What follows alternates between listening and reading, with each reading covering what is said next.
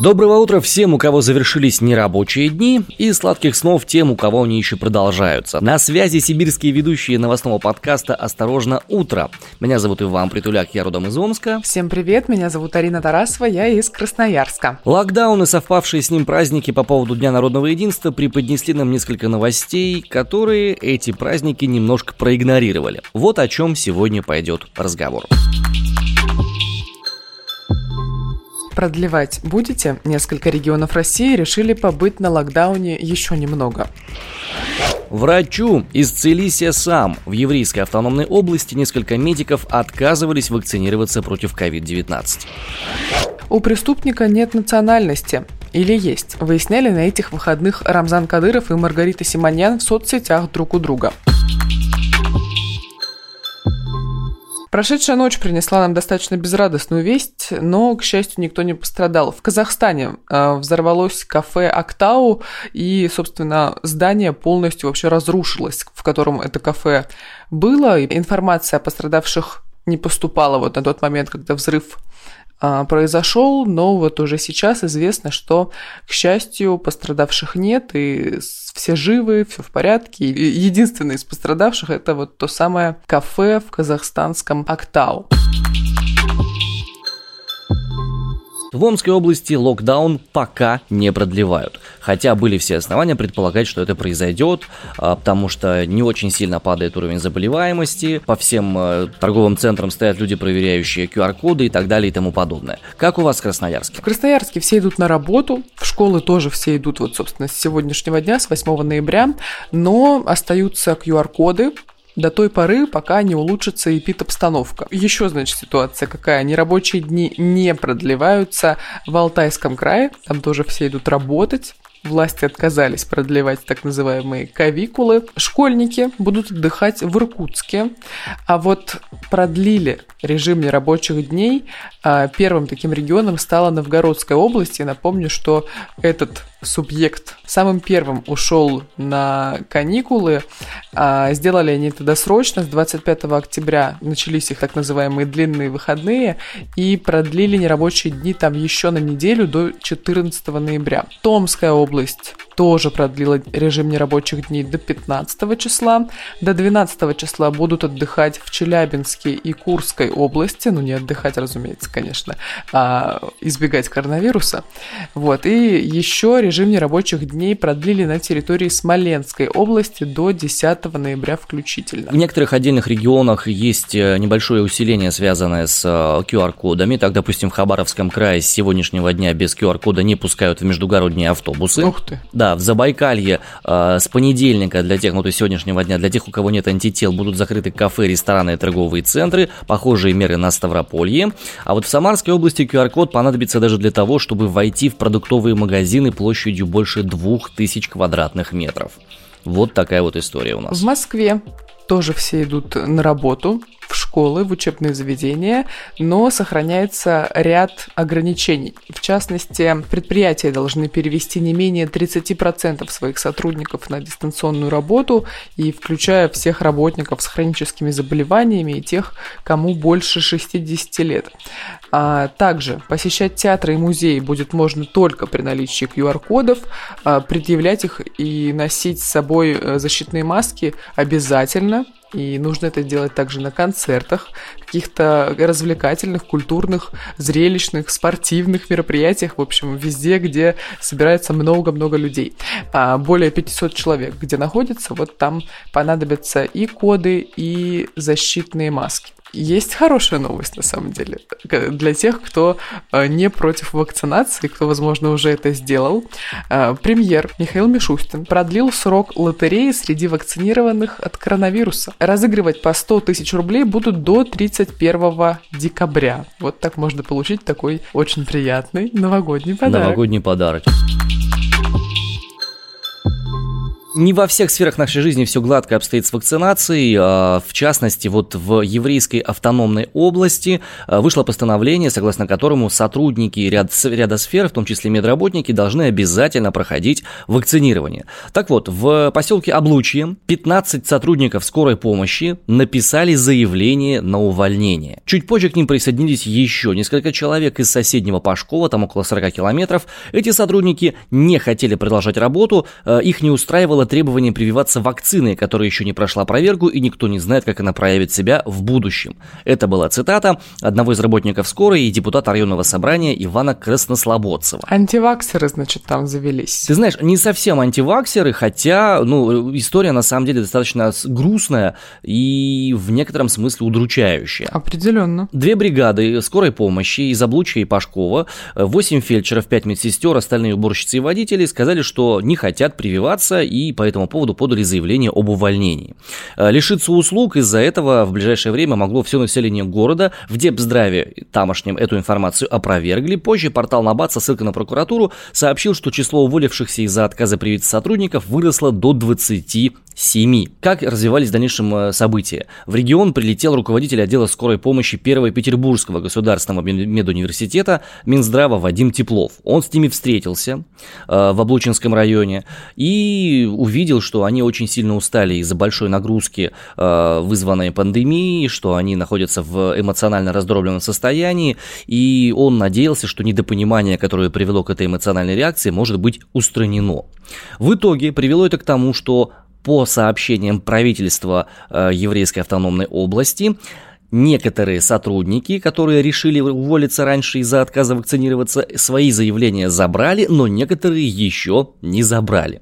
Об этом сообщили в Департаменте информационной политики губернатора и правительства региона. В общем, а, я читал интервью BBC по этому поводу э, с э, этим самым Иваном Краснослободцевым, и оказывается, одним из аргументов против вакцинирования для него была ссылка на академика, э, которого академические данные не подтверждены, и который как раз и является является одним из тех самых антиваксеров. И когда сотрудники э, скорой помощи, как мне кажется, апеллируют вот к подобного рода авторитетам, у меня возникают очень серьезные вопросы по поводу того, елки-метелки, а ну что, даже сотрудники одного из самых циничных ведомств не проверяют факты, и вот это меня печалит прям реально Я нередко слышу от своих знакомых, что они не хотят вакцинироваться именно вот по той причине, что не вакцинируются многие их знакомые врачи.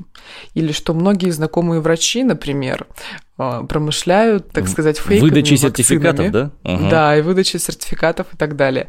Вот, тут у меня тоже возникают вопросы, потому что если мы вроде как тут все стремимся к коллективному иммунитету, э, стараемся, значит, э, посредством вакцинации преодолеть такой вот недуг, скажем так, который на нас свалился, а сами же медики вроде как идут вообще в другую сторону. Ну, не все медики, мы начнем с ну, этого. Разумеется. С другой стороны, мы должны обязательно отметить, что единственная адекватная информация по поводу вакцинирования, их следствий и всего остального, она публикуется регулярно только в проверенных журналах, на проверенных сайтах, в частности, э, сайт Всемирной организации здравоохранения, WHO по-английски, WHO или ВОЗ по-русски, э, плюс э, специальные медицинские журналы.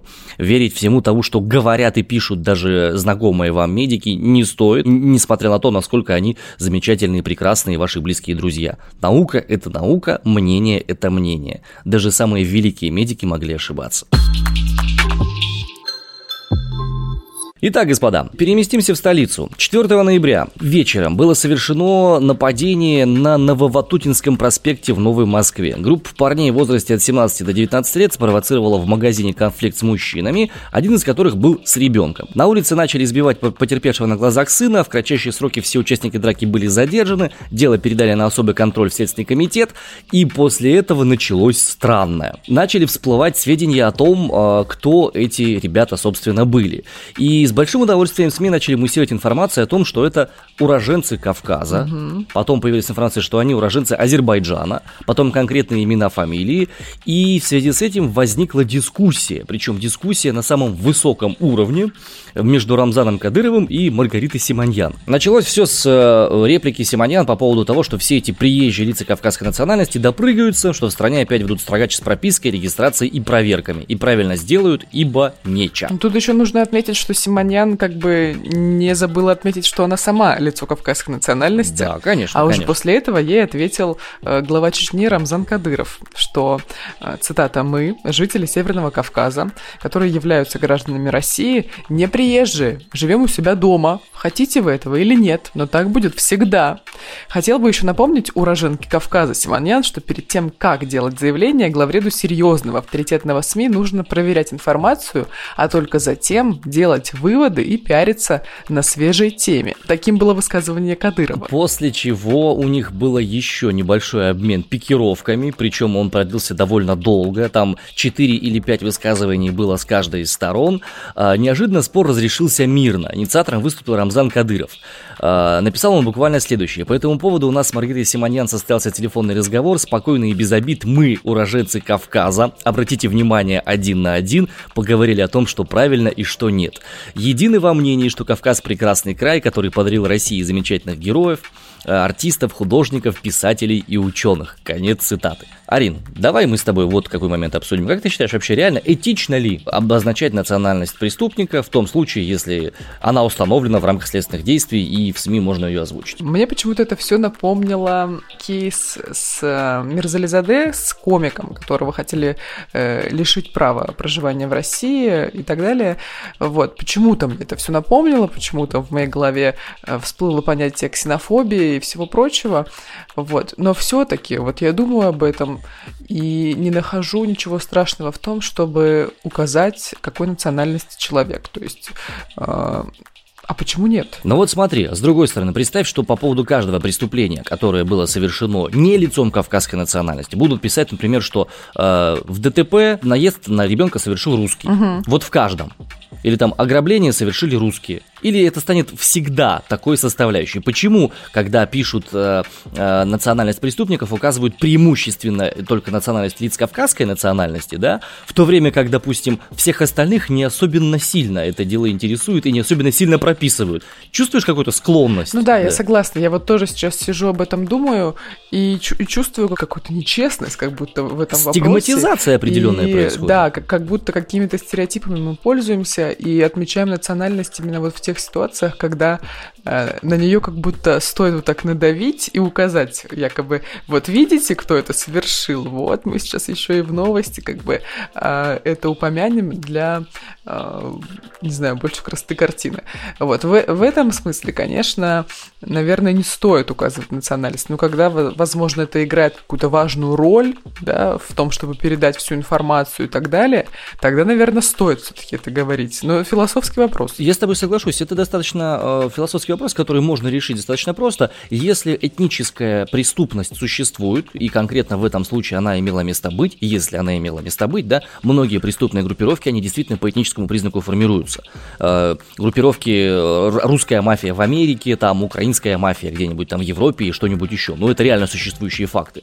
И если этническая преступность существует, то есть смысл указывать, что это преступная группировка, сформированная там, ну, такими-то такими-то людьми в том случае, ну и русскими в том числе, как бы, да, в том случае, если не имеет принципиального значения, не является это признаком никаким и ничего, тогда, конечно, можно и не указывать, чтобы не происходило стигматизации какой-то отдельной национальности, нации или там вероисповедания, например. Вот, но мы с тобой пока придерживаемся чего? Мы национальность будем указывать или нет? Слушай, ну если это будет требовать как бы ситуации, если это действительно будет важно, как я уже сказала ранее, а если от этого будут зависеть какие-то важные подробности этой новости, то мы, разумеется, скажем об этом. В том случае, случае, если это не принципиально, мы умолчим за ненадобностью.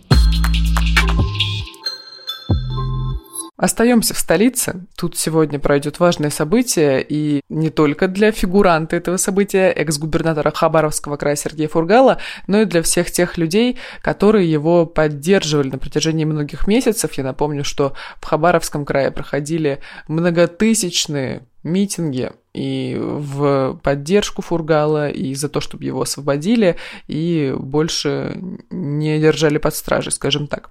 Сегодня в Москве Верховный суд России рассмотрит ходатайство Генпрокуратуры об изменении подсудности дела экс-губернатора Хабаровского края Сергея Фургала. А накануне, примерно 6 ноября была новость, ну, собственно, а, именно тогда, когда мы все с вами отдыхали, смотрели сериалы и не смотрели в новостные ленты, а, в Новосибирске прошли пикеты в поддержку и Фургала, и Навального. Там уже лежит снег или лежал, во всяком случае, 6 ноября, и вот несмотря на такую суровую достаточно сибирскую погоду, люди вышли на пикеты. Активисты встречаются на главной площади Новосибирска каждые выходные, и на этот раз они также э, призывали привлечь президента России Владимира Путина к уголовной ответственности по статье о насильственном захвате власти, об этом сообщает телеграм-канал «Гражданские репортеры Сибири». А, и пишут об этом сибирь.реалии. Вернемся, наверное, к Сергею Фургалу. Напомним, что Следственный комитет обвиняет его в... Фургал подозревается в организации убийств в 2000-х годах и участии в преступной группировке. Э, примерно с сентября 2018 по июль 2020 года он занимал должность губернатора Хабаровского края, и известен он тем, что, ну, собственно, удовлетворял те или иные общественные запросы, то есть там налаживал систему школьного питания, и как-то все как будто случалось по совести. И, собственно, за это его и любили в Хабаровском крае. Он нетипичный губернатор, да, он представляет партию ЛДПР, а не Единую Россию, как большинство руководителей регионов. В 2018 году он стал стал главой края благодаря в основном протестному голосованию на выборах, выиграл второй тур почти с 70% голосов избирателей, обошел действовавшего тогда губернатора Единоросса Вячеслава Шпорта, ну и до этого он был депутатом Госдумы 5, 6 и 7 созывов соответственно. Поэтому многие в Хабаровском крае связывали его арест и дальнейшее припровождение в Москву как раз именно с тем, что он недостаточно хорошо удовлетворял потребностям федеральной власти и, собственно, был не единороссом, за что и поплатился поплатился. Вопрос, конечно, интересный, потому что, по большому счету, э, нам всем хочется понять, 10 лет человек в Госдуме сидел, плюс-минус, почему вспомнили ему преступления, которые он потенциально мог совершить около 15, а то и 20 лет назад. Ну, есть же у нас тенденция на поднятие дел 90-х годов, когда, когда это нужно. Когда есть, да, необходимость, есть потребность и необходимость. Ну, и один... Есть потребность, необходимость указать такую подробность. Почему мы сегодня внимание уделяем этому кейсу? Потому что смена подсудности означает, что э, его дело могут рассматривать непосредственно в Москве, а не в Приморском крае, где, по идее, должно происходить рассмотрение по месту совершения этого самого преступления.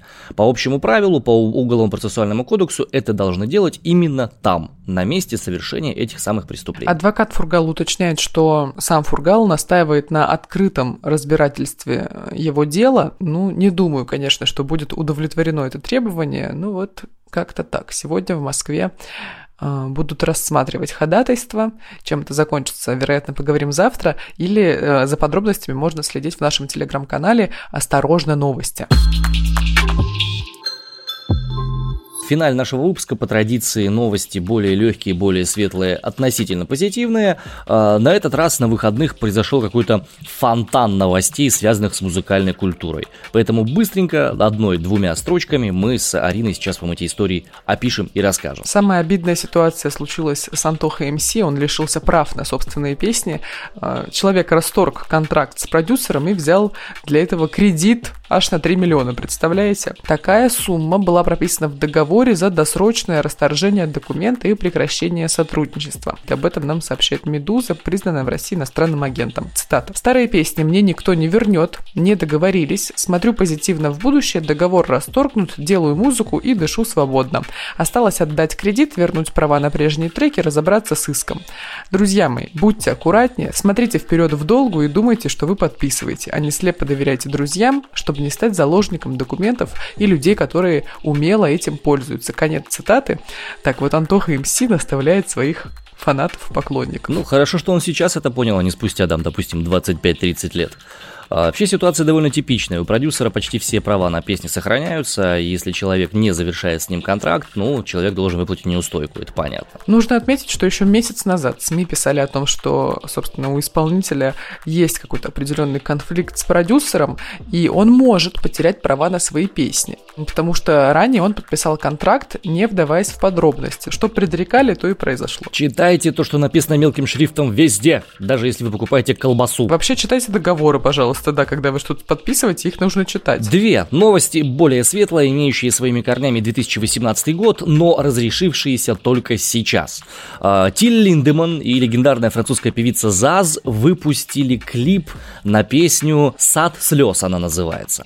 Линдеман, бывший и нынешний руководитель группы под названием «Рамштайн», на французском поет совместно с сладкоголосой Заз. Звучит это, конечно, странно, удивительно и поразительно. Не скажу, что с музыкальной точки зрения клип сколько-нибудь замечателен и великолепен, скажу только, что снимали его в Узбекистане, и песню планировали записать еще в 2018 году. Но в связи с пандемийными всякими делами записывали ее довольно долго, и вот выпустили вот-вот только сейчас. Ну и вторая новость, которая тоже связана с музыкальной индустрией, э, в ней перерывчик немножко был побольше. Легендарная шведская группа ABBA выпускает очередной альбом спустя 40 лет молчания. 40 лет, Арина. Это два раза как тебе. 40 ну, это лет. побольше. Вот. И э, называется альбом «Вояж». И, честно говоря, я послушал отдельные с него композиции. Слушать его нужно в целиком, потому что там песни взаимосвязаны, они довольно простые, на английском языке, смысл их понятен. Э, главная история с ним заключается в том, что они начинают тур с этим самым альбомом. Однако этот тур будет не непосредственно ими осуществлен.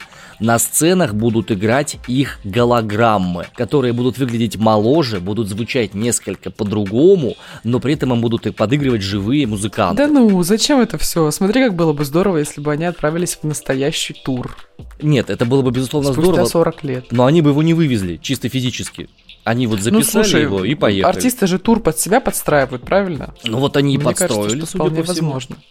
Ну, может быть, и так действительно они подстроили. Но было бы все-таки, представляешь, как э, вообще легендарно спустя 40 лет Абба отправляется в новый тур с новым альбомом. Два концерта, и потом их всех разводят по, на скорых Ай, по да этим, ну, по всем. Неправда. Они очень взрослые. Очень. Ну, прям серьезно. Я вижу на фотографии, что они достаточно взрослые.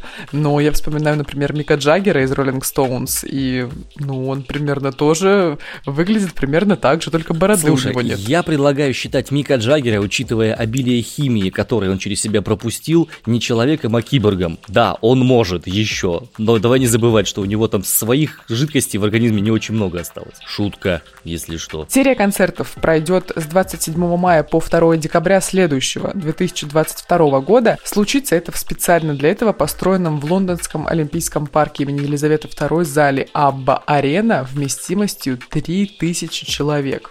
Существует даже Абба Арена, с ума сойти. Вот это наследие они за собой оставляют. Ну, а мы с вами, господа, если не сможем отправиться на концерты Аббы, то мы хотя бы можем заняться столь любимым нами видом спорта, а именно метеорологическим спортивным ориентированием. Что сегодня можем мы вам предложить? В Удмуртии, в селе Захватай, еще успеваете вы на бабье лето, там солнечно, но всего плюс 3. Ну а если в Удмуртию не успеваете, можно отправиться в Липецкую область, в деревню Замарайка. Там вообще сегодня плюс 9. Ну а в чистых барах Костромской области плюс 5, но при этом пасмурно. Новую неделю, новый понедельник вы встречали с подкастом «Осторожно, утро» и с нами Ариной Тарасовой из Красноярска. И Иваном Притуляком из Омска. Я напомню, что мы с вами встречаемся каждый будний день около около 9 утра по Москве на всех аудиоплощадках. Это Яндекс Музыка, Apple подкасты, Google подкасты, CastBox, Spotify, разумеется, и все те другие а, подкаст-площадки, куда вы заходите послушать нас или кого-то другого. У нас есть соцсети, например, Инстаграм и Телеграм-канал. Называются они «Осторожно, подкасты». Туда можно зайти, почитать о нас подробнее, почитать анонсы, дополнительные материалы и, в общем, а, приблизиться, так сказать, к нашему продакшену на максимально возможное расстояние. Мы с вами прощаемся до завтра, до 9 ноября, до 9 часов утра. Всю эту неделю, каждое утро буднего дня будем встречать с вами ответственно. Так что до завтра. Всем пока-пока. Хорошей недели. Всем пока.